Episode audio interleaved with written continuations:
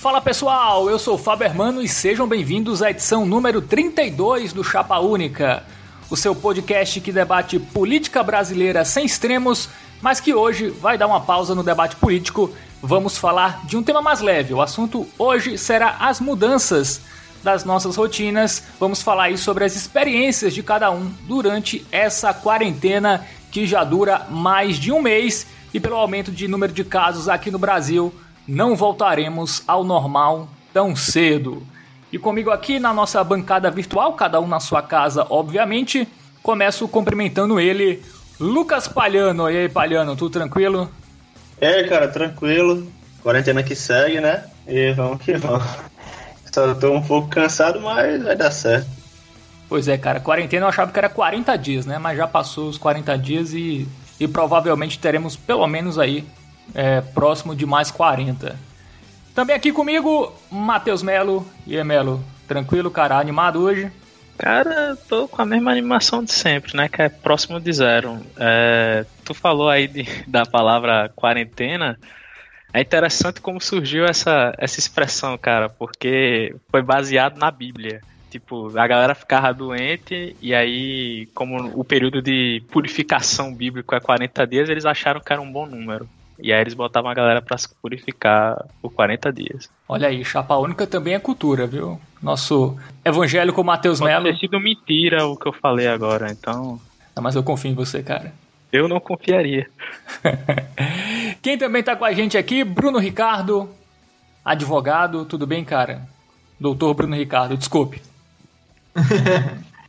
e aí, Fábio, e aí, Melo, e aí, Palhano. Olha, Melo, eu conheci a versão que a versão inclusive médica, que os 40 dias era o tempo de maturação da, da raiva, né? Que se você fosse mordido por um animal, animal geralmente nas partes inferiores do seu corpo, 40 dias era o tempo que chegava, demorava a chegar na o vírus chegar no cérebro. Então a gente pode decidir aí se a gente quer ficar com a explicação médica ou com a explicação bíblica. No caso, tu tá falando de explicação médica, Bruno? Tu falou é, de explicação médica, é, é, que é, é acento agudo não é, DI, CA? Sim, é, na, na literatura médica é essa explicação que se dá. Ah, tá. Porque, tipo, não, não sei como era o nível da medicina na Idade Média, e isso é uma coisa que vem desde a Idade Média, a quarentena ser um período de, de existir a quarentena e tal. Eu acho que isso aí a gente poder levar, então, ter até o ano zero, né, com a quaresma e tal, pá. É. Na verdade, na verdade, eu, eu, eu, eu acho que. eu vou aceitar seu argumento. Não, então, a quaresma é justamente isso, esse período de purificação.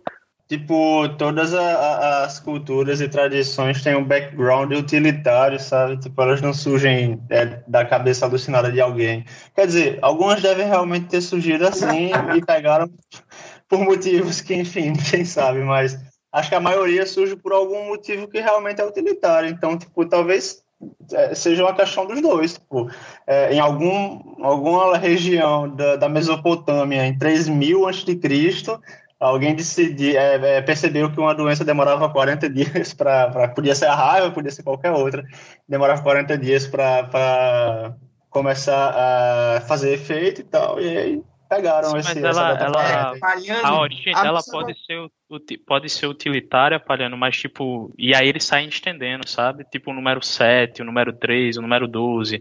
São geralmente coisas associadas ao espaço, às estrelas, constelações. E aí eles saíram estendendo. Sim, sim. Tipo, tinha uma causa também, colheito, caceta 4. E aí eles saíram, saíram estendendo para tudo que eles quiseram na vida. Então pode. Não, sai sim. Palhano, a gente pode chegar a uma conclusão muito simples aqui. Eu estou do lado da ciência e Melo da religião. Agora façam só as apostas. Exatamente. eu tô sempre do lado da religião. Inclusive, eu faço parte do baixo clero do programa, porque a Fábio apresentou Falhando, me apresentou e apresentou você, mais a sua alcunha de advogada. Eu não sei por que essa é, preconceito com as outras profissões. Porque você é estagiário, cara, a escala mais baixa da escala de trabalho. Eu acho que, que é porque Bruno é o único que se formou até agora. e alto lá, me formei também. Olha aí. É verdade. Olha aí. Então, Fábio, se autodepreciou é isso? Não, aqui Fábio está na categoria desempregado e Bruno está na categoria autônomo, que é uma outra forma de desempregado. É verdade. É verdade. Mas vocês já começaram discutindo aí, né? Confundindo a nossa, a nossa audiência aí. É o que a gente sempre faz. A gente não é o governo Bolsonaro, mas confunde a cabeça das pessoas, né? Tem nada, cara. Nossa audiência é muito letrada, nunca ficará confusa com, com esses assuntos. Aí, galera, tô chegando com a dança do quadrado. Pegue seu quadrado e quem pisar na linha vai pagar prenda, hein? Vamos juntos!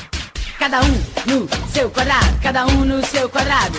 Cada um no seu quadrado, cada um no seu quadrado. Cada um no seu quadrado, cada um no seu quadrado. Cada um no seu quadrado, cada um no seu quadrado. Eu disse ado, ado, cada um no seu quadrado. Saci no seu quadrado, saci no seu quadrado. Saci no seu quadrado, saci no seu quadrado. Saci com giratória, saci com giratória. Saci com giratória, saci com giratória. Bom, galera, vamos começar nosso papo hoje, né? A gente dividiu aqui em três, quatro tópicos, né? Sobre é, as mudanças que vêm ocorrendo nas nossas vidas, né? E na vida também é, de todo mundo, né? Praticamente durante esta quarentena. A gente vai falar um pouco da, do trabalho, né? Muita gente está em home office agora, estudo, né? É, muita gente tendo aulas online ou não tendo aulas, né? Também nossas rotinas, né? A gente também a gente não está conseguindo sair de casa mais só para as coisas básicas. Enfim, a gente vai falar de tudo isso no programa de hoje. Vamos começar com o trabalho, né? É, aqui, Matheus Melo é o único que trabalha, né, Melo? Ainda continua no, no trabalho, no home office. Não, eu fui jogado na categoria estagiária aí por Bruno, que está corretíssimo. Então, ninguém aqui trabalha. É, você é um estagiário de home office, né? O termo correto é esse. E aí, cara, como tá sendo pra tu? Tu trabalhava, obviamente, de forma presencial, né?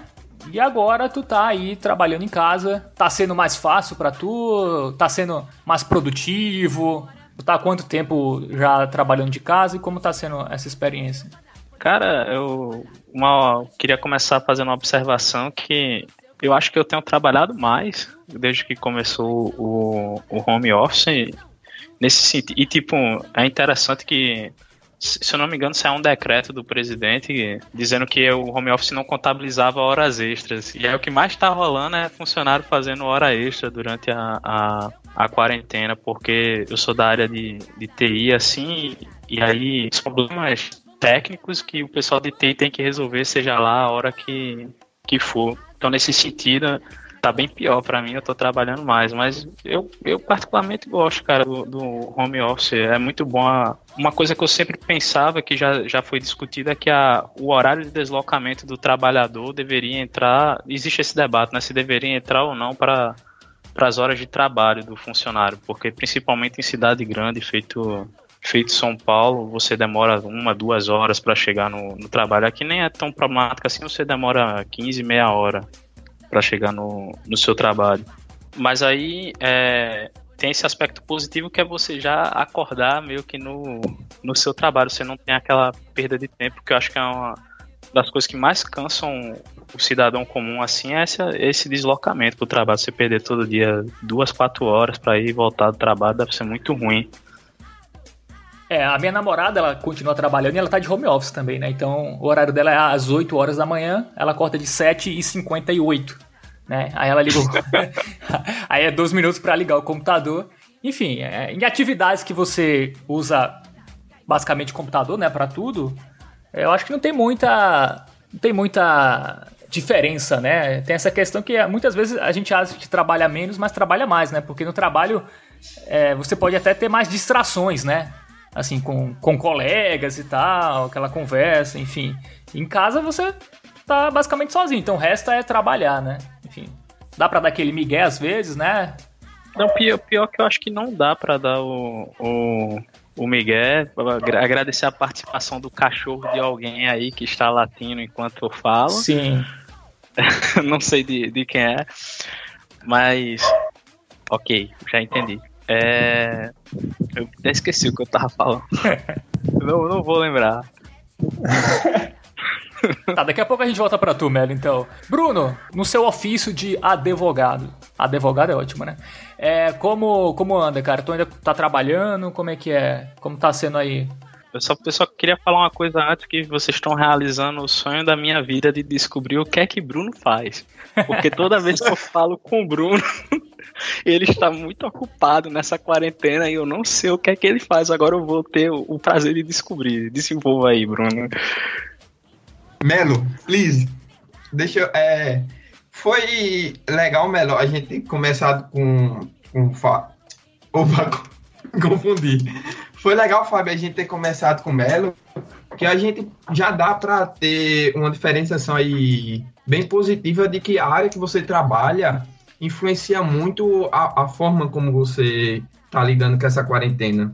É, Melo falou que por estar tá trabalhando, por ser da área de TI, ele acaba que acaba tendo muito mais serviço, porque as pessoas, primeiro, quem está em home office está dependendo do computador, e segundo, tem uma área ingrata, é, e o trabalho pode vir a qualquer hora. Ele não respeita o horário comercial. Para mim, como eu sou um advogado que trabalha autonomamente, eu tenho o meu humilde escritório e pego causas é, assim mais pessoais, de mais individual, acaba para mim que está sendo muito parecido com o que já era antes, porque é, quem faz o meu horário sou eu.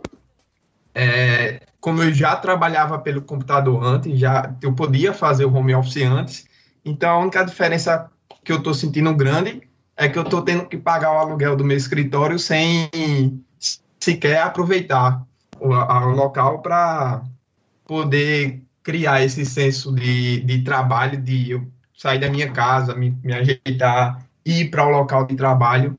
E eu acho que, no meu caso, essa experiência é muito positiva. Eu sinto falta de, de ter um horário para acordar, assim, regrado e me arrumar e se deslocar. E quando chegar, vou estar no trabalho e eu vou estar lá trabalhando bem.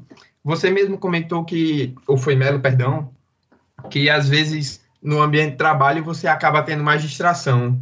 E para mim é justamente o contrário. É, é bom ver essa diferença de experiência, porque para mim, estando em casa, eu tenho o meu cachorro que eu gosto de passar bastante tempo com ele, tenho que ver coisas da minha, tipo, interagir com a minha família e tal.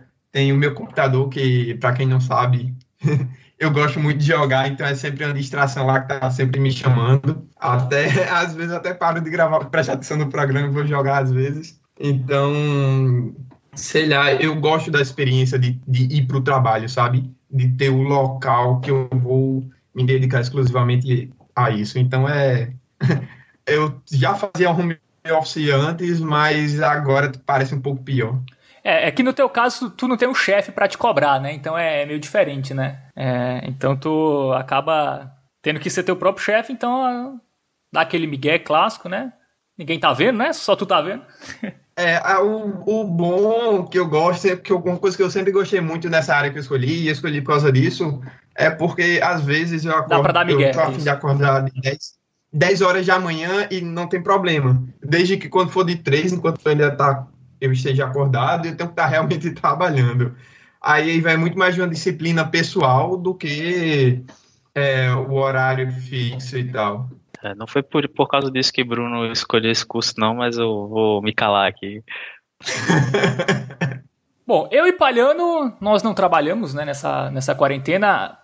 É, eu até trabalhava em casa antes da quarentena, para quem não sabe, eu sou repórter esportivo aqui da Rádio CBN Paraíba, né? Eu cubro o time da nossa cidade aqui, que é o Botafogo da Paraíba. Não tem treinos, não tem jogos, então eu não trabalho, né? Não tem, não tem ofício para mim que, é, com, com essa quarentena. Enfim, eu fui é, atingido é, fortemente por, por isso, né? Tudo parou, o futebol parou. Então eu não trabalho é, e antes da quarentena, eu tinha que enviar os boletins né, sobre, sobre o Botafogo. Eu ia nos treinos à tarde e, e na manhã seguinte eu gravava os boletins para os programas esportivos da Rádio CBN aqui em João Pessoa, em Campina Grande. Então eu fazia já o home office, né? É, antigamente. E essa questão de não ter uma rotina, você pode fazer o seu horário, no início me complicava, porque como eu podia fazer o boletim na hora que eu quisesse, né? Até aquela hora é, pré-determinada que tinha que ir ao ar. Então eu ia fazendo meio devagar, sabe? Ia abrindo aqui, aí enfim, ia, ia fazendo o texto, aí gravava, aí se eu não gostasse eu regravava porque eu tinha tempo. E eu sinto que para mim foi pior, assim, porque antigamente, antes desse ofício, eu era produtor, né? Eu era estagiário de produção, não tinha me formado ainda, ia pra CBN, então eu ia toda, toda manhã, acordava cedo, é, tomava café, ia para lá. E essa rotina de, de tomar banho e tal, é, comer, enfim, é, se, se arrumar para sair, tipo, me deixava mais esperto para trabalhar. E, e, no período que eu tava de home office, isso me deixava mais é, relaxado, assim. A Fábio acabou de confessar que não toma banho durante a quarentena.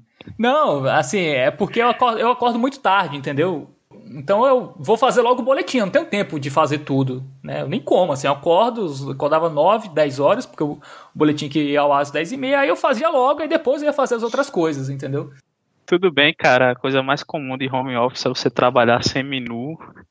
É, então, então... aí... Então, para mim, é, é, se eu tivesse que trabalhar é, de home office com um horário assim cheio, né?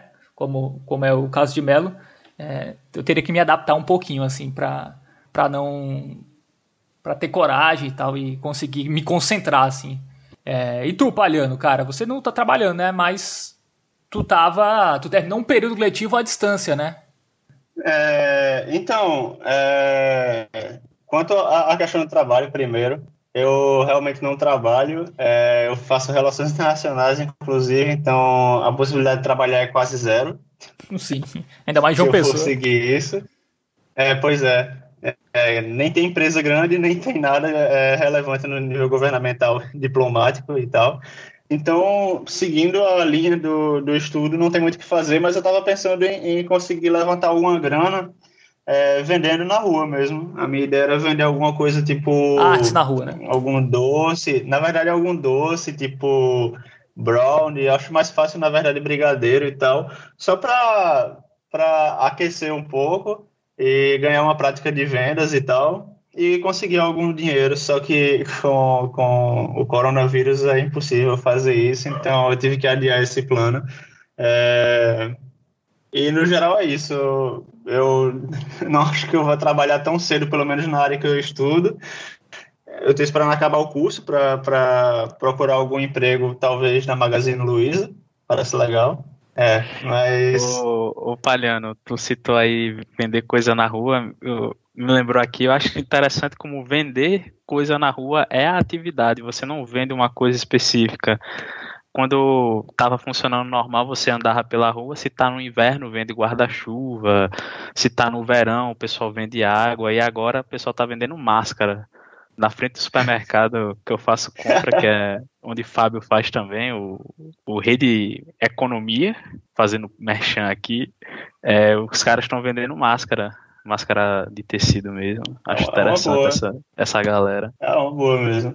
Mas é isso, aí eu tava com essa ideia, só que eu acho que agora para 2020 não vai rolar, você rola lá no final do ano. Mas tudo bem, eu também nem sei se eu tenho capacidade de fazer isso, eu sou uma pessoa meio tímida e introvertida, não sei se eu conseguiria ficar vendendo na rua. Mas enfim, é, seria meio que uma prova de choque, na verdade, para não ficar parado e para tentar ganhar alguma coisa e sair da, da zona de conforto. Mas quanto ao estudo, que é algo que, enfim, está mais no meu cotidiano ultimamente, na verdade não mais ultimamente, porque acabou o período e não voltou ainda, é, de fato eu acabei é, à distância, mas eu não tive, cheguei a ter aulas. Eu conheci conheço pessoas que tiveram aulas à distância, mas eu, eu não cheguei a ter. Os meus professores, eles simplesmente passaram atividade, eu já estava perto do final do período, basicamente passaram é, atividades para fazer em casa mesmo, tipo avaliação é, para fazer em casa, escrever relatório, é, fazer uma apresentação, artigo e tudo mais. Então, no geral, a transição foi bem, bem suave mas agora vem aqueles dilemas, né, no que diz respeito aos estudos é, sobre a volta às aulas. E pelo menos na Universidade Federal, que é onde eu estudo, está é, tendo um, um, um, problema né, de definição. As matrículas é, para o novo semestre foram suspensas por mais tempo. Agora estão sem uma previsão para começar. E Tem, é, também não se sabe se elas vão ser, as aulas vão ser agora é, virtuais, né, online, ou se vai se adiar ainda mais para que elas voltem já presenciais. Aí tem aquela questão, né? Tem pessoas que não têm recursos para conseguir é, acompanhar as aulas virtuais e isso gera uma pressão, obviamente, muito justa para que se adie ainda mais o, o a volta às aulas. É, e aí vem esse impasse, né? Pois é, cara, eu também tô nessa porque eu acabei o curso de rádio e TV, né, no final do ano passado e ia começar outra graduação também na UFPB que era História, né, então também então também eu estou aí esperando ver essa definição do período letivo que eu não sei se tu recebeu, Palhano, um, um formulário sobre essas possíveis aulas virtuais e tal. Eu recebi do curso, né, que é História, um formulário para preencher e tal, se era a favor ou não, se eu tinha condições de, de participar dessas aulas e tal. Que aí eu acho que a universidade está nessa, nessa definição, né? Estão mapeando, vendo a porcentagem de alunos que que teriam essa condição de fazer é, essa, essas aulas online. Só que varia de curso também, né? Um curso teórico até dá, né, para fazer isso, mas como você vai fazer isso em pessoas que estão em períodos mais avançados de um curso como engenharia, por exemplo? É, então, então é um dilema, né? Isso aí pode funcionar para alguns cursos e outros não. A minha sugestão, e eu acho que não só minha, eu até recebi, não sei se tu recebeu, alguém daqui viu, que a UFPB teria um período especial, né, um período letivo especial, que eu acho que seria copiado pelas universidades federais pelo Brasil, que é um período especial é, para atividades, mas esse período não iria prejudicar ninguém. Assim, se você tivesse condições de participar, você participava desse período letivo especial. Eu acho que eles iriam aí escolher determinadas aulas, né, que dá para fazer de forma virtual e à distância, e aí é, faria esse período especial para não deixar um período tão longo perdido, né? As universidades federais e os institutos federais, né, é, tiveram greves, longas greves aí nos últimos anos, então a, essa pandemia pode atrasar ainda mais um calendário, né? Então é meio é meio difícil mesmo a gente chegar num consenso. Minha namorada que também faz rádio e TV, ela estava indo para o sétimo período, né, acabando o curso. E ela queria muito que tivesse aula virtual porque para ela dava para fazer e tal, era projeto TCC e tal. Então para ela ela torce muito para que isso dê certo, mas tem pessoas que estão em períodos anteriores, né, do curso de rádio e TV e aí não querem. E também tem uma politização do EAD, né, é, que muita gente é contra por, por diversos motivos, não só por questões políticas, mas pela questão de de achar que não é um método que funciona, mas eu acho que na, na nossa situação de hoje seria interessante a gente chegar a um consenso, né? Melo e Bruno também podem comentar sobre isso, se quiserem. Sim, sim.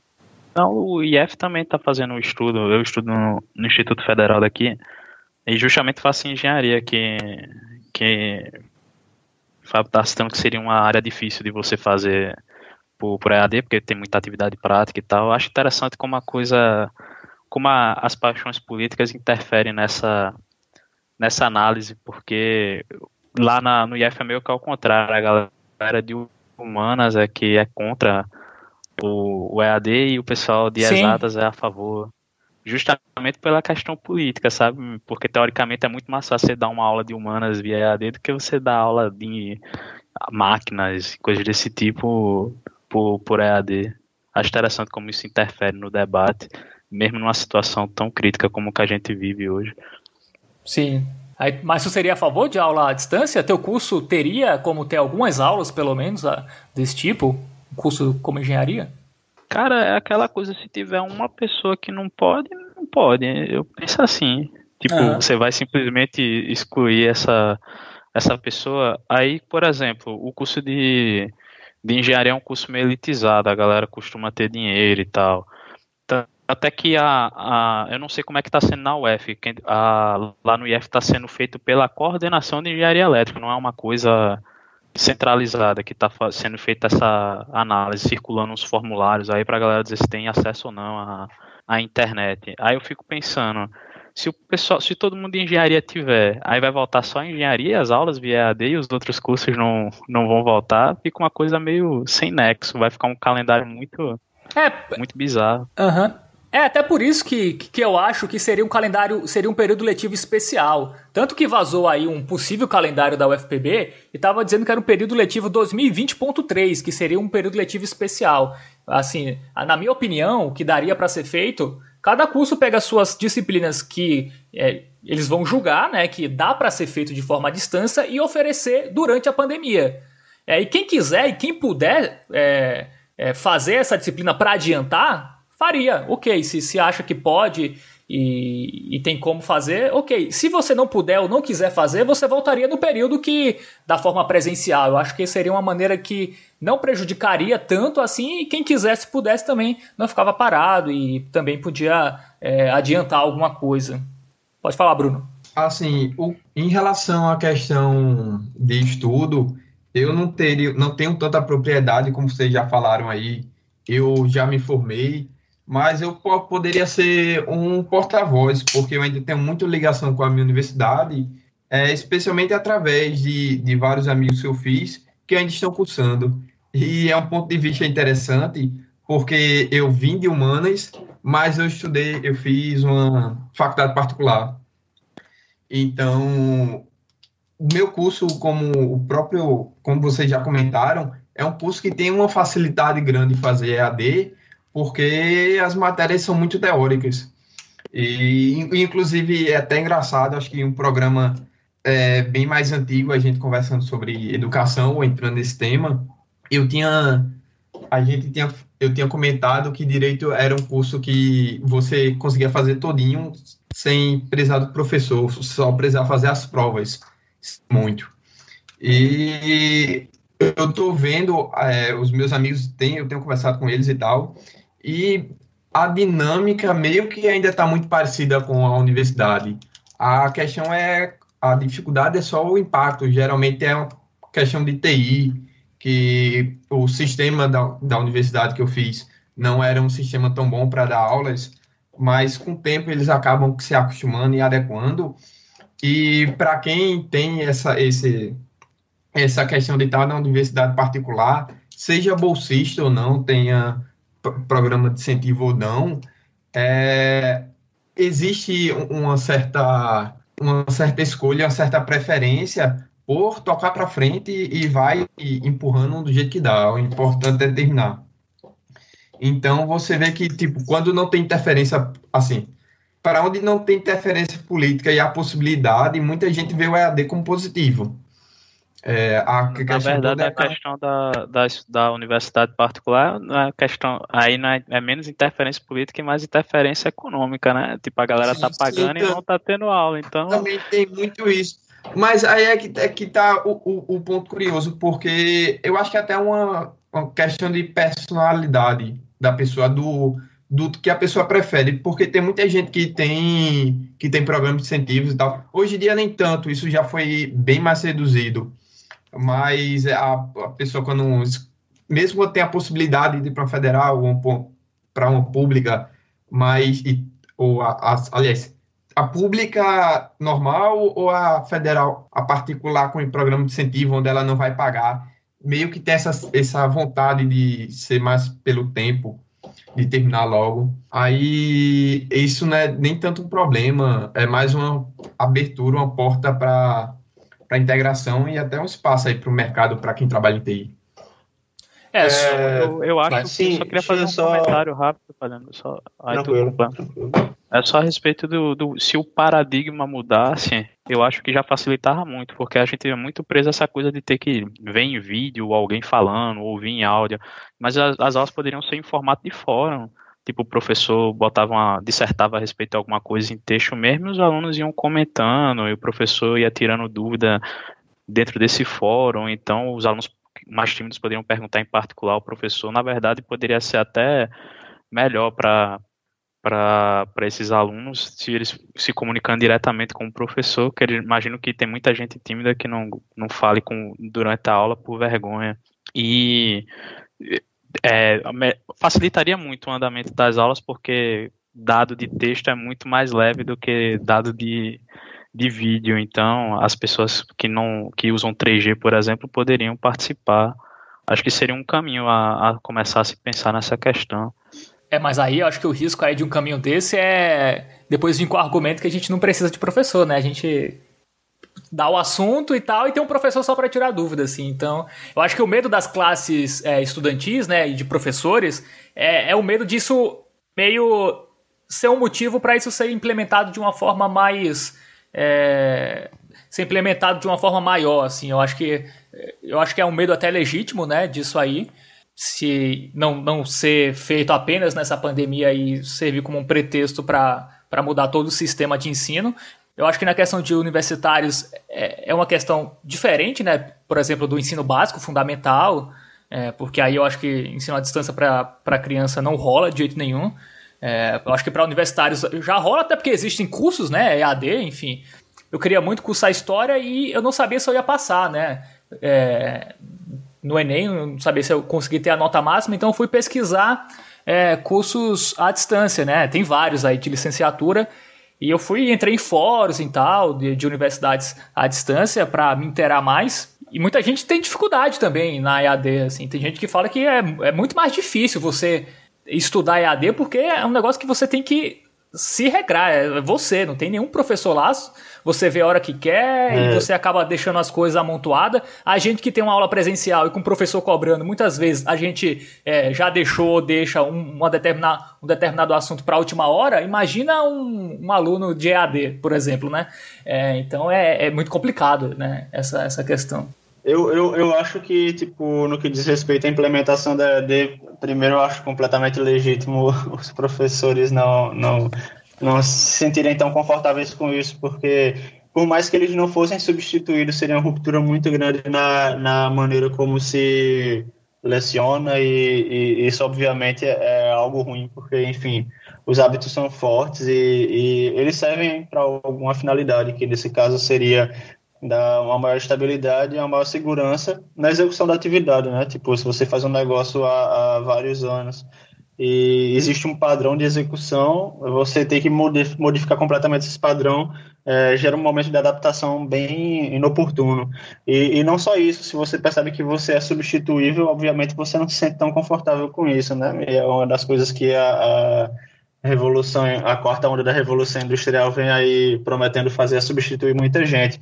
Eu, particularmente, acho que no que diz respeito a, a, a ensino, eu, eu acho muito difícil, tipo, que o estudo remoto substitua completamente o presencial, apesar de que eu acho que, de fato, realmente pode substituir muita coisa, em grande parte, na verdade, de fato, no, no longo prazo, porque o desenvolvimento da tecnologia ainda é bem incipiente, enfim, é, pode se desenvolver novas formas e pode se tornar muito plural a forma como se passa o conteúdo através da internet, como o Belo falou.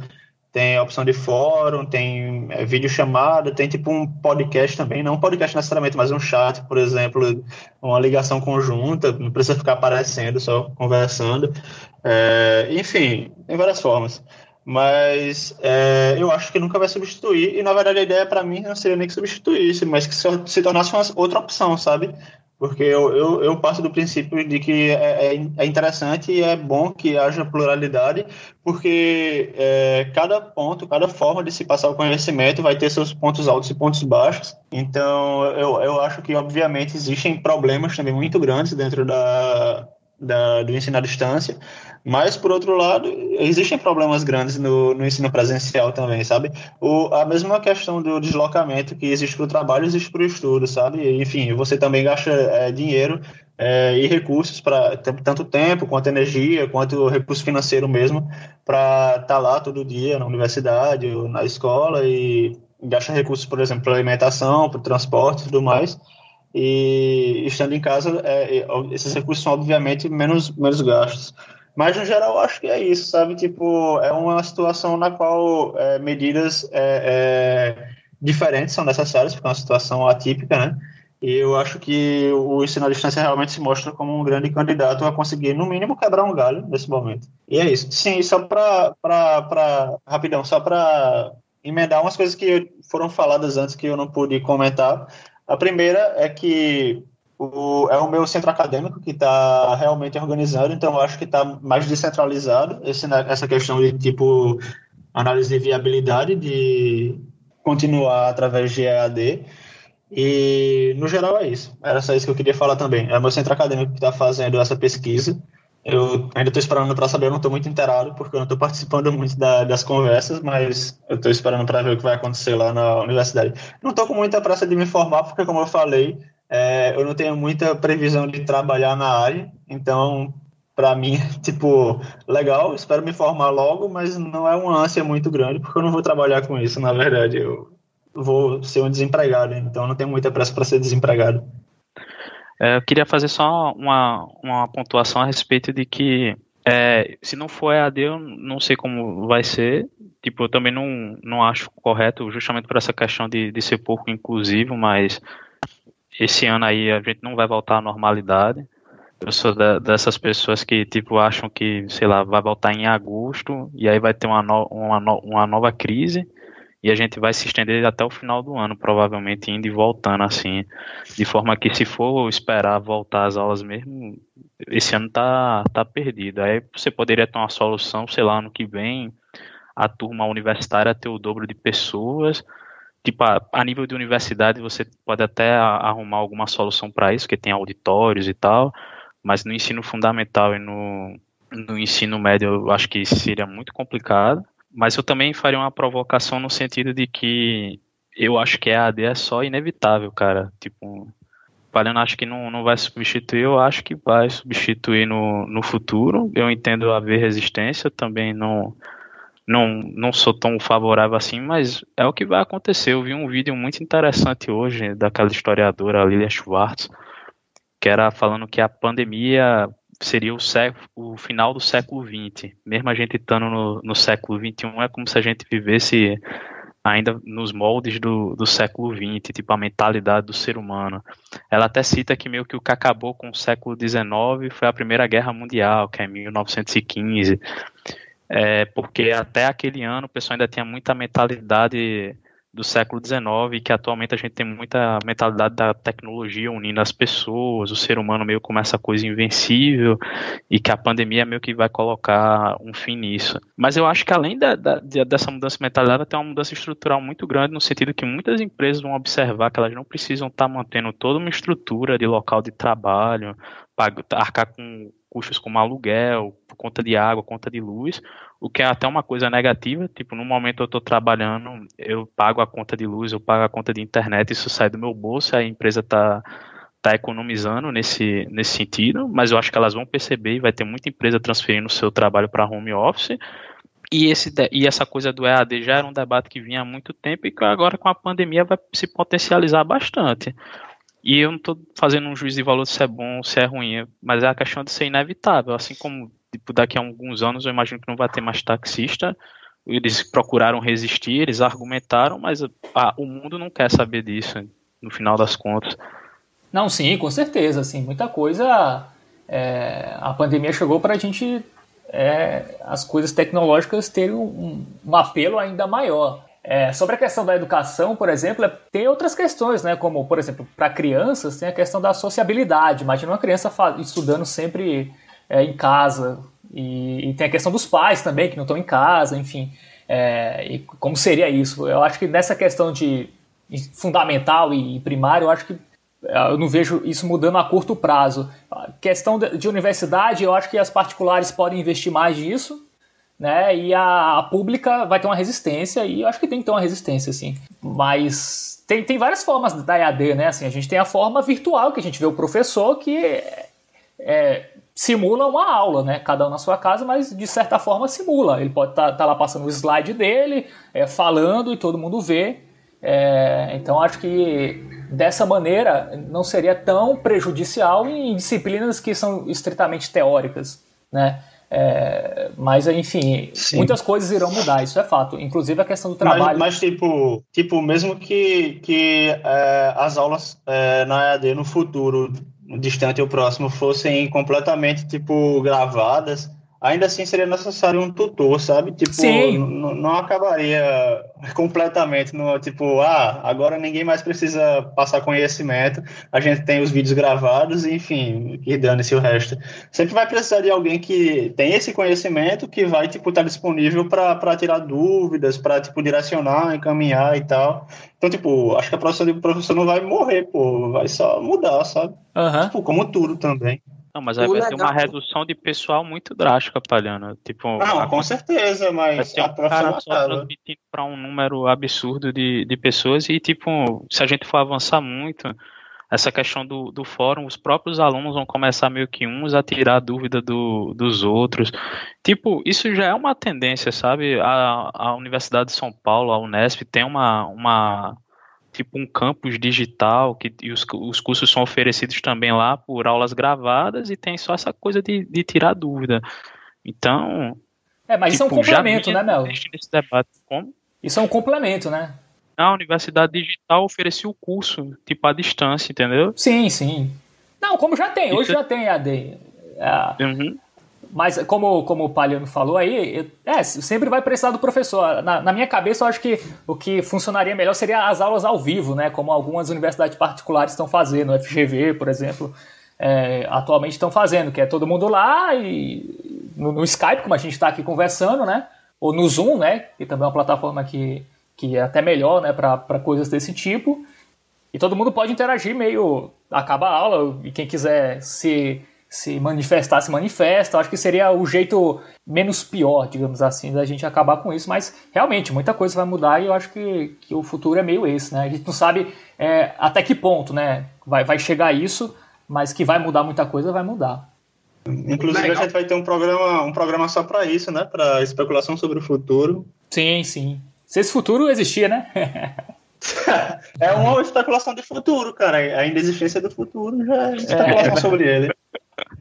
É, é legal, é, galera, é que a gente estava discutindo todo esse ponto, e eu não sei se ficou muito claro para vocês, é que toda a nossa conversa meio que vai muito ao redor da universidade e do ensino superior, porque é a área que a gente está mais próximo, mas tirando as questões secundárias, como até o próprio Fábio citou, da questão da sociabilidade de crianças, tudo que vem antes da universidade, é, assim, novo currículo eu não tenho, posso falar com total propriedade, porque eu não passei por ele. Mas a maior parte do conhecimento, como ele vinha sendo construído, era uma coisa que dava é, para transformar para EAD, a exceção dos fatores secundários, que é a socialização, que é a questão é, também de que a, do, dos jovens é, terem um espaço diferenciado fora do lar para ter contato com outras experiências e tal. Então, isso a, a, gente não, não tem como falar muito disso, porque não é nossas áreas, mas tipo, você percebe que essa discussão que está tendo no ensino superior também abre a possibilidade para se discutir em séries é, anteriores também. Inclusive, Bruno, tu me lembrou que um, um, tempo atrás eu tava. Isso um tempo atrás é coisa de anos, assim. Eu tava vendo alguma matéria do jornal hoje sobre essas escolas modelo, assim. É, tava uma, uma escola aí que tinha bons resultados nessas provas nacionais. Era ensino fundamental, nunca mais me esqueço. E, tipo, tava mostrando o professor de matemática mostrando a aula de matemática. Era todo mundo no computador fazendo exercício no Khan Academy. Eu não sei se vocês conhecem o Khan Academy, mas é basicamente um site de um indiano aí que traduziu para quase todos os idiomas, é, que tem diversas aulas de, de matemática. O professor meio que fica lá só tirando, tirando dúvida quando quando surgia. Então, eu acho que já está bem mais adiantado do que a gente imagina essa questão do, do das aulas EAD, todas serem EAD no, no futuro. É, caminha para isso, né? Mas é, ainda acho que, ainda mais no nosso país, né? Enfim, a gente tem várias questões de, de ter internet boa, enfim. E eu acho que para criança ainda é mais complicado. Enfim, eu espero que esse, esse futuro demore a chegar. É principalmente que tem a questão que a escola é um depósito de criança hoje em dia, né? Os pais estão mais é, preocupados em ter onde deixar a criança do que se ela está aprendendo necessariamente. A, a escola cumpre muito esse papel. E até de dar alimentação também, para que muita criança não tenha o, uma alimentação muito boa em casa e a escola complementa. É, tem questão também de aula de educação física e tem questão dos pais irem trabalhar, né? Também, então. Isso é, é, complexo. Bom, vamos falar das nossas rotinas agora. A gente ficou bastante tempo nesse tópico educação. Cara, como está sendo para vocês aí? É, Melo, acho que como ele tem uma rotina de trabalho parecida, né, com a que ele tinha antes, não, não tá mudando tanto assim, né, o dia a dia dele. É mais é, que está na minha situação aí, que está meio sem fazer nada, assim, né? É, como tá, como tu tá passando o tempo, cara? Cara, Então, é, eu, eu, tive várias fases já, sabe? Desde acho que fevereiro, acho que foi fevereiro, eu comecei a, a criar um sistema bem regrado para administrar meu tempo e minha vida. Então, eu tenho aplicativos de lembretes de atividades, tenho também uma planilha, que é onde eu, eu consigo dar um cheque em cada atividade fixa que eu tenho que fazer no dia, sabe? Então, por exemplo, eu, eu tenho algumas atividades tipo ler uh, algumas páginas de algum livro, por exemplo. Ou então, sei lá, fazer exercício físico, ou sei lá, meditar, por exemplo. Eu tenho várias coisas que eu, eu atividades que eu dou um check, que são tipo meio que para ter uma rotina. É, e dentro disso eu também meio que tenho um acompanhamento de atividade, é, tipo, quase como um diário mesmo, que eu coloco, escrevo o que eu fiz no dia e tudo mais. Só que desde que a quarentena começou, eu tive algumas fases. A primeira foi tentar, tipo, mergulhar de cabeça nessa, nessas rotinas, nessas atividades, nessas tarefas. Só que eu me sentia um pouco saturada. Aí depois eu retrocedi, aí eu comecei a ficar só lendo livros e assistindo série, lendo livro, assistindo série. Aí depois eu cansei, parei de ler, parei de assistir série, aí comecei a tentar reformar o quarto. Eu pintei a porta, pintei a janela, eu tava vivendo para reformar o quarto. Agora eu parei de reformar o quarto, é, é, a internet também parou de funcionar durante uma semana, tanto que na semana passada eu acabei fazendo ligação é, com vocês pelo celular, usando 3G. E aí eu fiquei muito entediado, não tinha nada para fazer, estava sem vontade de ler, e eu basicamente é, parei de fazer qualquer coisa. Eu até pintei uma mecha do meu cabelo de azul agora também, porque eu estava muito entediado. e é isso, eu me tornei um completo peso morto. Uh, ontem eu dormi de 3 da tarde, acordei de 10 da noite. é isso, eu perdi completamente o rumo da minha vida, mas a, a, minha planilha de, de atividades, eu não, faz tipo uma semana que eu não coloco nada, então eu não sei o que eu fiz nessa última semana, aparentemente ela só passou. e é isso, passaram sete dias é, eu não sei, não tem mais como atualizar, inclusive, né? Porque eu não lembro o que aconteceu. É, isso, isso aconteceu com coisa, não foi nada, na verdade, dessas de meditar, de fazer atividade, de ler, eu não fiz nada disso também, então acho que dá para marcar tudo como não feito. É, tam... Falhando é que nem é que nem classificar ateísmo como religião, ela só não existe. Pois é. Ela acabou completamente, e agora eu estou basicamente alternando entre a rede e a cama. É isso. Muito bem, Parado. Cara, Mas eu tô, tô, pretendendo agora, agora em maio, eu tô, tô, tentando, a internet voltou, tô tentando ganhar energia de novo e, e vamos torcer para que eu consiga fazer pelo menos uma coisa no dia. É, parece que em períodos assim é, é, até pior, né? Porque a gente fica procrastinando mais. A gente, não, agora, quarentena, vou aprender idiomas, vou ler 30 livros por dia, vai ser uma beleza. É, eu, particularmente, eu tô com grandes problemas de concentração, assim, eu, eu tô não, tô, não tô conseguindo ler muito, assim, só leio notícia, né? Fico no Twitter e tal, e nos portais lendo notícia, mas livro não, não tô conseguindo me concentrar muito. É até filmes, assim, eu tô... Até essa semana eu consegui ver, mas eu tava nas séries, assim, séries que eu já acompanhava e tal, que eu já tinha familiaridade, não tava querendo nada muito é, complexo, é, então para mim, nesse caso, quarentena, o que era para ser bom, né? O tempo livre, eu, eu não estou conseguindo aproveitar da maneira que, que eu gostaria. E tu, Bruno? Você que faz muita coisa, né, Bruno? A gente pergunta lá no grupo, é, ah, tô ocupado. Tá ocupado. O que é que você tanto faz nessa quarentena? É, o legal é que, como eu já vinha de uma experiência é, de praticamente home office, de certa forma, a minha rotina não mudou muito, e mais como eu deixo coisas que na época eram externas, agora meio que é, fazem parte também dela, e tá tudo muito confuso. Eu poderia dizer que eu tô é, bem parecido com o Palhano nesse sentido, porque é complicado você manter uma rotina, uma coisa lá, quando você não tem horários certos. Pelo menos para mim, é assim. E como tu, Fábio, também focar é mais difícil. Mas ao mesmo tempo é bom porque como eu tenho como eu tenho um prazer assim legal, gosto muito de, de sempre gostei muito de estudar, aprender coisas novas, especialmente se elas não forem úteis para minha vida, é, é uma coisa que eu, tô, que eu consigo fazer bastante e tá me ajudando a cons conseguir algum pouco de foco na minha vida. Mas é isso, eu gosto, eu gosto muito de estudar, especialmente se for inútil, então eu tô conseguindo fazer isso bastante. Mas como assim, estudar coisa inútil? Você está estudando é inútil, né, pô? É, porque, por, por exemplo... É nerdologia, eu... tá ligado? Não, é, o, o bom é que antes, isso é, como você até comentou, nerdologia antes para mim era um prazer. Hoje em dia, tipo, eu acabo indo para uma coisa mais pesada e tal. Mas aconteceu muitas coisas. Pode-se ver, quem acompanha notícias e tal, por exemplo, que aumentou muito os casos de brigas familiares, porque as pessoas estão tendo que conviver é, mais próximas, às vezes as ideias das pessoas são diferentes. Então, sempre as pessoas. Está acontecendo muito comigo e as pessoas vindo me perguntar sobre relações familiares, como o, o direito fala sobre elas porque muitas vezes o que aconteceu é que eu tinha que ser praticamente um psicólogo, porque a, alguém vinha me perguntar alguma coisa sobre separação, por exemplo.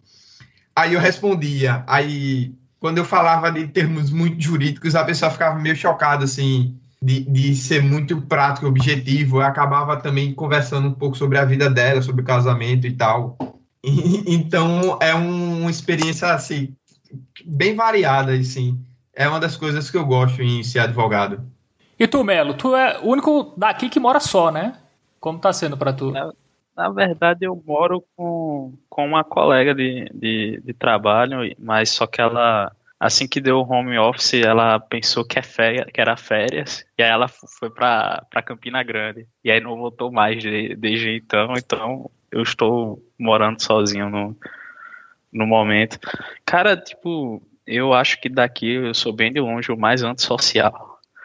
O que menos tem uma, uma, uma vida social. Meu, meu passatempo, por exemplo, Bruno, que é um, um, grande amigo meu, o que eu mais faço é esculhambar a profissão dele. Eu fico testando os limites da, das minhas amizades até que eu não tenha mais nenhuma. Então, para mim não, não mudou muita coisa. Eu saía porque uma vez por semana e agora eu saio de 15 em 15 dias. Mudou que a saída agora é ir no supermercado. Então, o que, o que eu faço basicamente é ou estar tá trabalhando e quando eu não estou trabalhando eu comprei uma, uma nova guitarra recentemente, então fico muito tempo ocupado destruindo meus dedos e a audição dos vizinhos. E em questão de relação. É... Vai, quem é? vai falar? É, só... Não, é porque Melo me lembrou uma coisa. Para não dizer que eu não faço nada, na verdade, de vez em quando eu escrevo alguma música. É... Eu também estou fazendo design de um site que é um projeto meu e de Melo, inclusive, né? Projeto nosso. Mas, assim, não é como se fosse uma atividade que, que fosse extremamente produtiva, sabe? É só tipo, caramba, eu tô tão entediado que eu tenho que fazer alguma coisa agora. Aí eu começo a tocar violão, eu começo a desenvolver um protótipo de um site e tudo mais, mas nada, é, nada que é... eu tenha planejado. E aí tem é, essa questão de ser pouco regrado, só rapidinho, Bruno. Tem essa questão de ser pouco, pouco regrado, porque, tipo, é, Palhano faz uma música, ele manda pra mim. Aí eu faço uma música e mando Palhano e fica legal. Que bonito, cara, cara legal, que romântico, cara. Legal. É. Não, pô, não, não, não, dessa forma homossexual, é de uma forma tipo, vamos dar andamento nisso aí. Aí eu falo, vamos fazer um site, Palhano, aí bora. Aí começa, aí não faz, aí começa, aí não faz. Então, vocês estavam falando muito de ser regrado. Eu e Palhano temos um trilhão, 460 mil projetos Todos na, na fase dos 1%, mais ou menos. Exato. Vemos aí a, a face religiosa de Melo mais uma vez, que é contra a homossexualidade. Vamos deixando registrado, ouvintes. Não, cara, eu posso acabar com nossa audiência agora dizendo que eu acho que todo mundo deveria ser bissexual. Acho extremamente idiota essa questão de ser ou gay ou, ou, ou heterossexual, você minimizando estatisticamente falando, as suas chances de, de encontrar alguém que lhe tolere. E falando em relacionamento, todo mundo aqui é. Quer dizer, eu sou praticamente casado, né? É, Bruno e Melo são solteiros. E Palhano tem uma dificuldade que, que não vê a namorada dele, né? Calma com a. com as definições que isso é perigoso, hein, Fábio? Ah, então tu é o quê? Eu não sabia. Não, eu sei, não, que a gente ficar se definindo muito aí, a nossa audiência pode correr atrás de a gente, apaixonada. É verdade. Não tem perigo, Ainda mais não. agora que ela disse que é a favor de, de fazer sexo com todas as pessoas E não só Bruno extrapolou muito agora. Mas, Mas pra... o Bruno tá certíssimo, eu sou a favor de fazer sexo com todas as pessoas. Então o Bruno acertou você, muito agora. É, você que é contra fazer sexo com todas as pessoas, pode desligar, não, não gosto de você não. não faria sexo com você. Mas enfim, é, eu, eu tô. Eu, eu, namoro, né? Minha namorada é de Recife, eu, eu sou daqui de João Pessoa. Então, uma outra mudança na rotina realmente é que, assim, Belo falou que ele é uma pessoa é, pouco sociável. Eu também sou, na verdade. Eu, eu, não faço muita questão de sair de casa, né? Então, para mim também não foi uma mudança tão grande no sentido de socialização. Na verdade, as pessoas que eu mais via eram, por exemplo, Melo e Bruno. Quando vinham aqui em casa, a gente saía para ir numa hamburgueria. Mas acho que o maior impacto no sentido de, de é, contato humano, na verdade, foi a questão da, do distanciamento com minha namorada, que, enfim, já faz um mês e meio, quase dois, que a gente não se vê. E acho que é basicamente isso. Assim, a gente já não se via muito, porque ela mora num estado, eu moro em outro, mas são estados próximos, então é, a, cada, a cada duas semanas a gente se via, mais ou menos. Então, já vai chegando nos dois meses agora. Então, essa é também uma diferença. É, mas a tecnologia ajuda, né, nesse caso. É, com certeza. Ajuda muito. É, cara, no meu caso, enfim, eu sou praticamente casado, né? Eu moro com minha namorada há uns dois, mais de dois anos. Tá tranquilo, cara. A gente ainda não quis se matar, não, por enquanto. Mas se quiser, tem um advogado aqui, viu? Lembre-se disso. Sim, vou. Seu, seu contato está é gravado pior aqui. Que tu, tu, tu, já tem uma união estável, tá ligado, Fábio? Então tu é, tu não é praticamente casado, não. Tu é casado com ela. Eu só sinto sim, muito. Sim, Se é. tu quiser terminar um dia, tu tá fudido. Na verdade, ele tá fudido porque, tipo, a ideia de divisão de bens, você tem que ter bens antes, né? É, tá ela tá empregada e ele não. Então... Exatamente. Então ela que está. Está fudida. É, exatamente. Mas tem essa coisa, né, de conviver 24 horas, né, assim que é complicado às vezes. Para todo mundo, né? Mas, aí são extremos, né? Tipo, são extremos. Tipo, por exemplo, tu tá convivendo 24 horas, eu tô convivendo 0 horas, sabe? Tipo, são, são extremos. É. Sempre tem os seus pontos positivos e negativos. Qualquer pessoa. Mas também existe a possibilidade de você manter a quarentena e o isolamento social perfeitamente na casa da sua namorada, né? O que também dá para ajudar isso. Para mim, diferente do que lá. falou, tu ficar diferente, é, voltando, acho que tu tá, tá quebrando o esquema, Bruno. Eu sinto muito aí, mas eu acho errado. É, é, eu, não, eu particularmente não acho, não acho legal ir até Recife para morar na casa dos meus sogros por sabe-se lá quanto tempo. Não, o Bruno tá querendo dizer ir e voltar, pô. Ah, tá, certo. É, legal. tipo quebrar a quarentena, tá ligado? Você... Não, se eu soubesse dirigir e tivesse um carro, eu poderia ir. Tipo, eu ia estar dentro do meu carro o tempo todo, eu poderia sair e chegar direto na casa dela. Acho que não teria muito problema, não, na verdade. Mas vai de máscara. não, mas, tipo assim, é porque, assim, diferente do Fabio ainda não tá bem formado, mas eu tô num, num relacionamento aí complicado. E... É abusivo o relacionamento de Bruno e é por parte da menina. E e é bom que tipo, eu, eu vou deixar vou registrado isso aqui. isolamento lá, quatro dias aqui. Eu é, eu acho super possível. Se a namorada de Bruno assiste esse, esse programa, assiste não, né? Puta merda, que é analfabeto. Eu não sei se ela escuta este programa. Talvez ela assista, ela bota a foto de Bruno e fica ouvindo o programa. Assim. Ela faz uma montagem. A namorada de Bruno, eu não vou dizer nesse sistema, vou dizer ao contrário. Bruno é mais bonito que a namorada dela de, dele. Ele merecia coisa melhor para ela ficar com vergonha de, de assumir ele. Fico muito grato com o elogio, com o elogio Melo. Mas é isso, tipo, pô, as relações. Pô, o cara destruiu tua namorada, pô, tu ainda agradece. Espero que ela não ouça esse Acabou programa, de destruir o relacionamento também. é porque ela não assiste, mas. Belo, tu acha que, nós vamos que a, brigar a, muito aguenta, disso, viu? Aguenta pa, passar 30 minutos falando com o Bruno já é difícil. Ela ainda vai ouvir Bruno falar por uma, duas horas aqui. Não vai, não. Depois nós vamos brigar muito, viu, Melo? Mas como acho que ninguém aqui é fã de, de teorias de papel de gênero antigos, então a gente tem que relevar um pouco, né?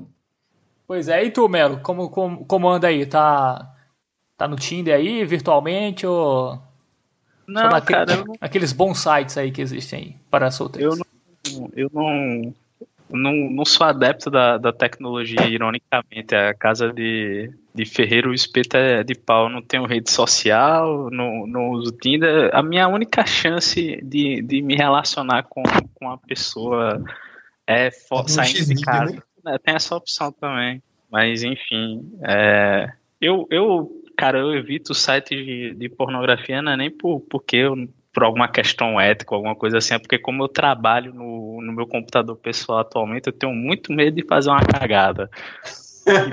então, eu, como eu sou meio paranoico, eu não, eu, não, eu não uso mais, eu só estou aqui. Só no celular, né? É, também tem isso. Eu não sei se essa conversa tá muito apropriada, não. A, a, o tema é hábitos da quarentena, faz todo sentido. Então fala aí, então, como é que é a tua vida com tua namorada aí? Desenvolve.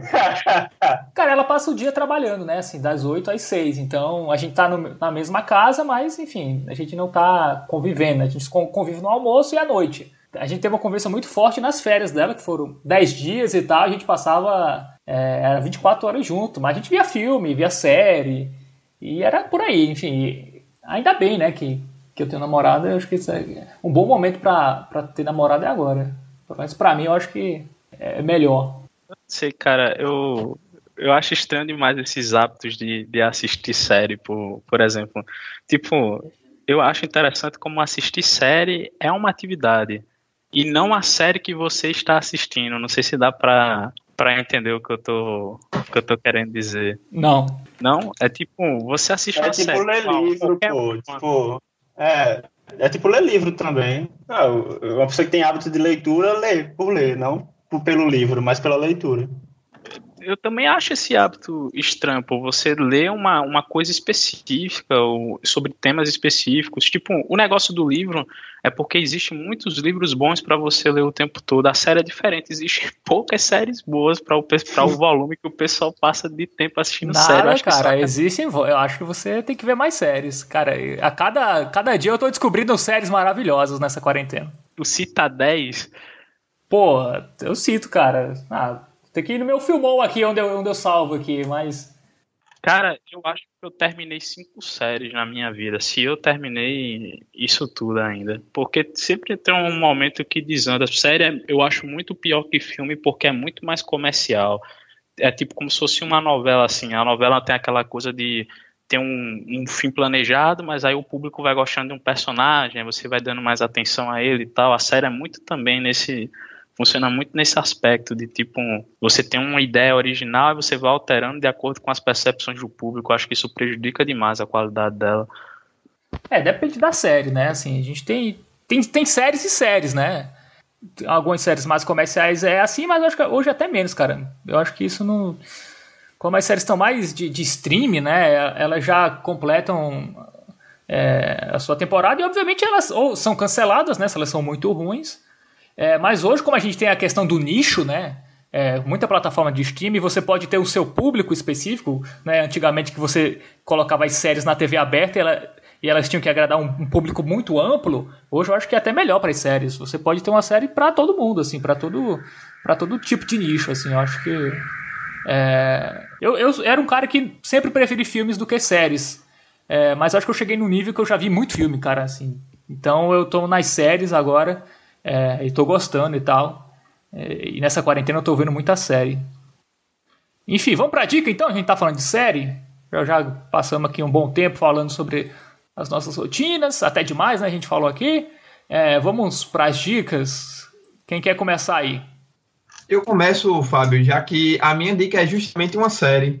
É, aproveitando o tema. Não deve ser uma série ruim. Aproveitando o tema, é, essa semana, inclusive, lançou a, a quarta temporada dessa série, que é The Last Kingdom, que é uma série baseada no. De novo, Bruno? Acho série que é a de... terceira vez que tu indica essa série aqui. Não, não, não. Ah, é porque eu tinha indicado, na verdade, eu tinha indicado uma vez, há umas três semanas atrás. Só que como lançou temporada nova, eu acho que vale a pena de, de fazer uma nova indicação dela. Porque ela é muito Tu vai indicar boa. uma temporada por episódio? É? não, agora a gente vai ter que esperar um ano, né? Mas eu vou, eu vou indicar de novo, porque eu gosto muito, eu quero que essa série continue sendo feita, eu quero que ela tenha audiência, E nessa temporada, especialmente, foi muito boa porque o que me para mim foi o, o, ápice dessa temporada foi que por ser uma série histórica que fala sobre um período da não só a Idade Média, mas é o que é realmente considerado de Dark Age, a Idade das Trevas, que é o ano o ano 900 na Inglaterra, ela tem é, mulheres muito fortes, são os personagens femininos são muito bons e não são meras emulações de mulheres que são cópias de homens, que se comportam exatamente igual. Elas ainda são mulheres, é, mas elas são fortes, são mulheres que é, eu acho que é positivo de se inspirar. E também teve evoluiu bastante a política da série. Eu acho que graças à minha indicação teve mais dinheiro para financiar uma temporada com mais recursos e essa quarta temporada deu uma melhorada bastante nisso. Muito bem. É, Palhano, sua dica. Então, a, a minha dica é, é, uma, é uma série que é uma animação que foi lançada agora há pouco na Netflix chamada The Midnight Gospel, que é tipo o Evangelho da Meia-Noite. Ele, ela é, é produzida é, pelo o mesmo cara de Hora de Aventura e ela, ela tem muitos paralelos com Rick and Morty no, no sentido de é, abordar temas mais existencialistas, às vezes não tanto científicos, sabe, mas mais existencialistas mesmo. É, questão como, por exemplo, o uso de drogas, a, a morte, a, a relação com os pais, enfim, é, são bem abordados e bem explorados. A, a história é sobre um, um menino que vive numa realidade bem psicodélica e, e lá ele tem tipo um simulador de universo Aí ele parece com o Rick and Morty nesse sentido de que ele basicamente é como se fosse uma Matrix, né? Ele entra nessa, nesse computador que simula universos e aí ele vai escolhendo universos para ir. E ele tem um podcast que o nome é Spacecast. Na verdade é o nome do tipo de podcast, né? Um podcast espacial. E aí ele vai entrevistando pessoas de mundos que estão é, prestes a colapsar esses mundos virtuais que estão prestes a colapsar. Então, tipo, ele chega em mundos é, em situação pós-apocalíptica. Tanto que eu acho que o primeiro episódio já é tipo, um, ele vai para um mundo onde está tendo um apocalipse zumbi. E aí ele vai falar com o presidente de um, de um país desse mundo e tal. Aí eles estão conversando. É, é, é meio estranho. Eu ouvi dizer que, na verdade, o cara que fez o roteiro, entre aspas, do. do na verdade, não é nem entre aspas, o roteiro mesmo do desenho, ele extraiu o conteúdo dos podcasts que ele tem na vida real. Então, assim, é, um, é, uma, é meio que uma metalinguagem. Ele tinha um podcast na vida real que abordava certos temas, é, ele se juntou com outro cara que já fazia desenhos antes, no caso o Hora de Aventura, né? E aí ele usou o, os diálogos do podcast dele para criar uma história de um menino que tem um podcast e, vai entrevistar pessoas de um mundo fantásticos. É bem interessante, tem essa metalinguagem aí que torna um pouco mais interessante também. Então, cada, cada personagem que ele entrevista em cada um desses mundos é, na verdade, uma das pessoas que ele entrevistou é, na vida real no podcast dele. É, é, é, bem interessante, assim. Na verdade, não é nada tipo, ó, oh, fantástico tudo mais, mas é um bom entretenimento. Aí são oito episódios só, cada um tem aproximadamente entre 20 e 25 minutos, e é isso. Eu achei algo legal de se assistir. Muito bem. É, vou dar a minha antes de Melo aqui, a minha dica. Melo falou que não existem 10 séries né, boas aí. O ouvinte que quiser, eu não vou falar 10 séries aqui, mas o ouvinte que tem o Filmou, que é uma rede social de filmes e séries, coloca lá Fábio Hermano. Tem 112 séries que eu vi, e qualquer uma que você escolher lá é muito boa, eu garanto. Então... Tu gostou de 112 séries, bicho? Cara, se eu terminei, eu, eu gostei minimamente para acabar. Porque se ah, eu não gosto. Vai se fuder. Tu, o, terminar é o parâmetro de, de ter gostado ou não. Tipo, mas, mas não, ser mas é uma coisa que você lembre depois minimamente sobre o que era o plot da, da, da coisa. Não, mas sério, cara, se eu, se eu via é porque eu gostei de alguma maneira. Se, se, se é uma série que eu não gosto, eu, eu, eu paro no segundo episódio, terceiro episódio. Enfim. Mas tem muita série boa, Melo. Tem muita coisa aí é, pelo mundo. É. Mas enfim, minha, minha dica é outra série. é, é, a série. É uma série alemã chamada Dark. Uma série que tem na Netflix, ela tem duas temporadas até o momento. São dez episódios na primeira e oito na segunda. É uma série sobre. Viagem no tempo. Viagem no tempo, exatamente. E reclamaram que eu tava fazendo série repetida aqui, hein? Pelo menos eu dei a justificativa. Ninguém falou de Dark aqui, não. Já tinha sido falado de Dark, não? Não, não, não. você está equivocado. Então, a gente, então essa dica veio do futuro repetida. É, é uma série que é, é uma série sobre viagem no tempo, né? Ela se passa numa cidadezinha alemã lá, uma cidade bem é, pacata, enfim. Ela tem um lado de mistério e, e, ela tem três linhas do tempo, né? Diferentes, 1986, é, 1953, 1986 e 2019. E essas linhas do tempo, elas acontecem, é, acontecimentos idênticos a cada 33 anos nessa cidade. E aí, enfim, é uma série meio complexa de explicar sem, sem dar muito spoiler, mas é, é meio isso, né? Viagem no tempo, tem essas três linhas é, temporais, e, são, e a gente vê os atores aí em diversas fases da vida, né? É, tanto eles mais jovens, é, em uma determinada época, e, e mais e mais velhos. Enfim, eu vi a primeira temporada, eu vou começar a segunda agora. Dizem que a segunda é melhor do que a primeira.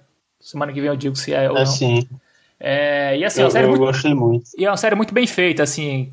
É, o suspense que ela cria, o, o roteiro é muito amarrado. É, é, um roteiro que tem. Assim, eu, eu vejo procurando uma falha ali pra. pra pra dizer, ó, um furo aqui nesse roteiro, e eu não achei ainda. Eu posso te dar um, então. Ah tem um no segundo episódio, eu acho. O cara tá dormindo, certo? Aí ele tá tendo um sonho. Aí ele acorda. Aí ele se olha no espelho, o ouvido dele começa a sangrar e ele acorda de novo. Que caralho foi isso, Fábio? Tu lembra disso? Ah, lembro. Não, mas aí não sei se é furo, cara. Ah, uma coisa, isso não foi explicado até o final da segunda temporada, cara. E aí, tipo, fica muito dizer que é um, é um roteiro amarrado, um cara deixa um monte de, de coisa aberta pra lá na puta que pariu poder explicar ou não. Ah, mas o ouvido dele sangrou, assim, não sei. Não, era um sonho dentro de um sonho. Não, então. Não, mas assim, eu, não considero o furo do roteiro, tô considerando de, de essa, situações. Eu sei, mas é porque essa, essas séries assim são, são, muito que são muito psicodélicas, abertas assim. É, eu acho que elas são às vezes julgadas bem de uma forma muito mais são super valorizadas porque elas deixam as coisas abertas e a gente não enxerga isso como furo, sabe? Enxerga tipo, não, isso foi pra gente interpretar, mas muitas vezes é, é só estético ou só tá tentando, ou é realmente um furo. Não, mas muitas vezes é pra interpretar, pô, também. Pega Lost, por exemplo. Lost é uma série que tem vários mistérios em aberto. E se você for para fóruns e ler teorias, muitas, muitas coisas se explicam. E isso até faz sentido hoje na, na dinâmica de, de séries e tal, de muita gente ver e rever produtos audiovisuais, é, pra, até para engajar.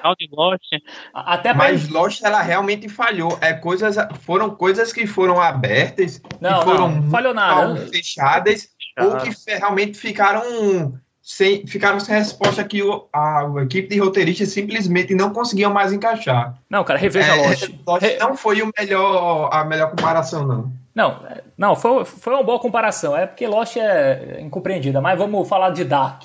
Lost é um marco, pô, mas tipo, tu quer dizer que fechou tudo com aquele final. Não, mas não precisa fechar tudo, você tem que entender isso. As séries hoje, e Lost é uma pioneira nisso, porque você colocar algum mistério lá e não necessariamente resolver, isso é algo que engaja os fãs e cria teorias, isso é muito bom para a história e para um roteiro, entendeu? Então não precisa a gente não. explicar tudo.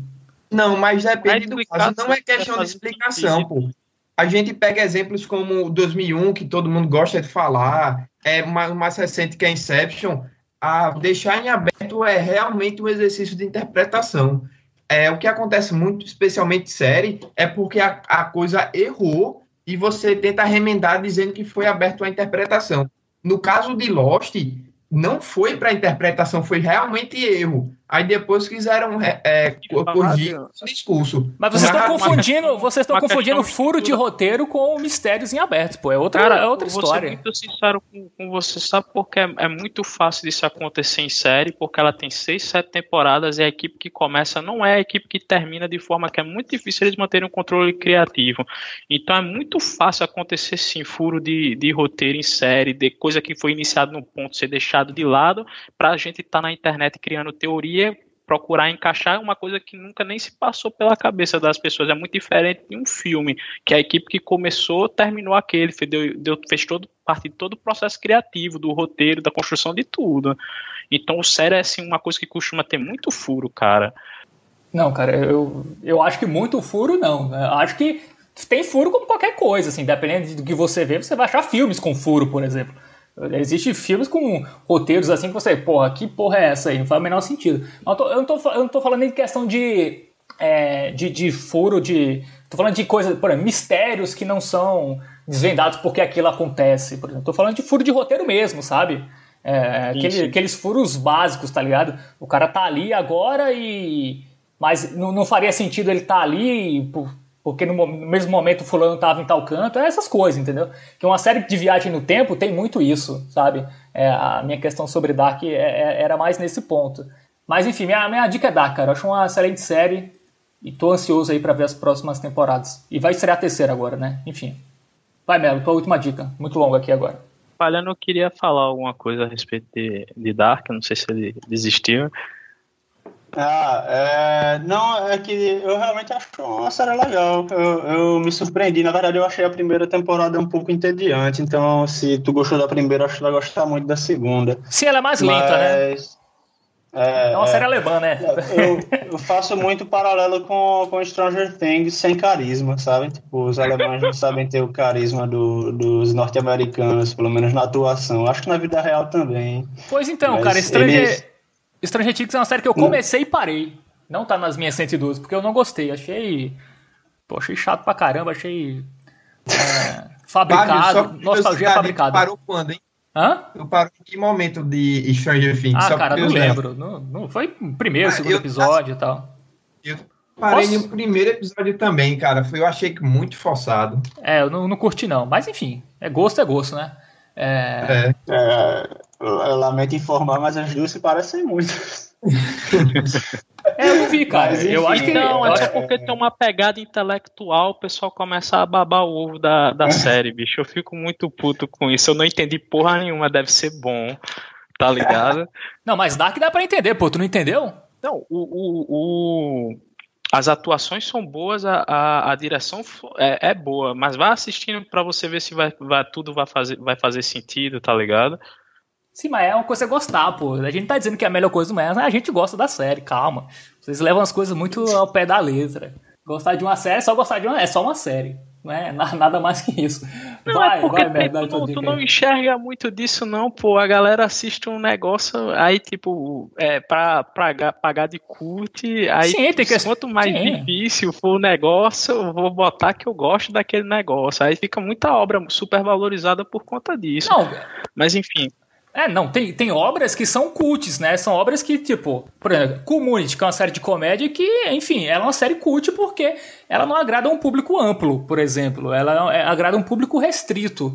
E eu acho que tem, tem isso também. Tem a questão do hype da série também. Enfim, por exemplo, uma série hypada é La Casa de Papel, que não tem nada de cult. É uma série que tem um roteiro ok. Eu acho que tem muitos furos, não gosto. É uma das séries que eu parei de ver também é, não, não, completei, mas assim, tem várias questões, assim, obviamente que, que, que, tem isso, como tem na música também, enfim, tem, tem de, de, diretores e tal, assim, sempre isso sempre vai ter, assim, mas uma coisa não anula a outra, a série não é ruim porque ela é, é ela é complexa, mas vai, disso é... Bom, então, como é, eu sou minoria aqui a respeito de séries, eu vou procurar então sempre falar de coisas que eu não gostei. Que aí eu acho mais fácil o público gostar. E aí mas, o, mas você não é obrigado também a falar só sobre série, não. É porque a gente aproveitou o embalo, viu? Indica um livro. Indique aí um beat. Não, não vou indicar uma série que eu não gostei. gostei dessa ideia e eu vou fazer isso. Na verdade, um, essa semana eu, eu foi muito carregado o trabalho, não tive tempo de, de assistir nada, nem de, de ver nada.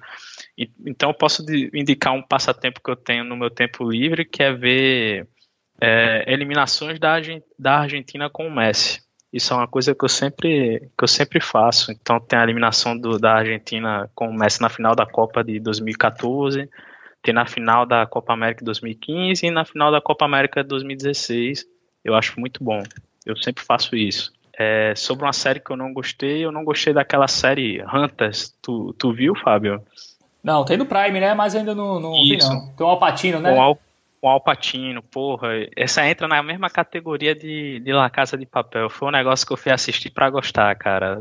Tem um negócio tem um Alpatino, eu vou para gostar do, do negócio e muito fraco. Tipo, o, a série é basicamente um, um grupo de caçador de nazistas que. A, a, proposta é legal, que tipo, como se os nazistas não tivessem deixado de existir. Eles estão infiltrados em diversas instituições do governo norte-americano e estão planejando o retorno do, do Reich, sabe?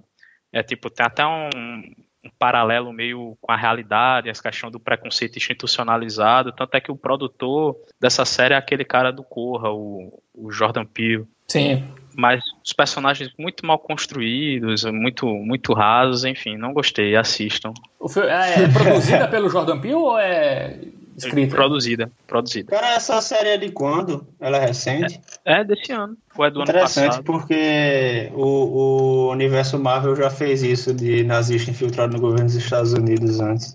Com, com aquele filme, é Capitão América 2, né? O Soldado Invernal.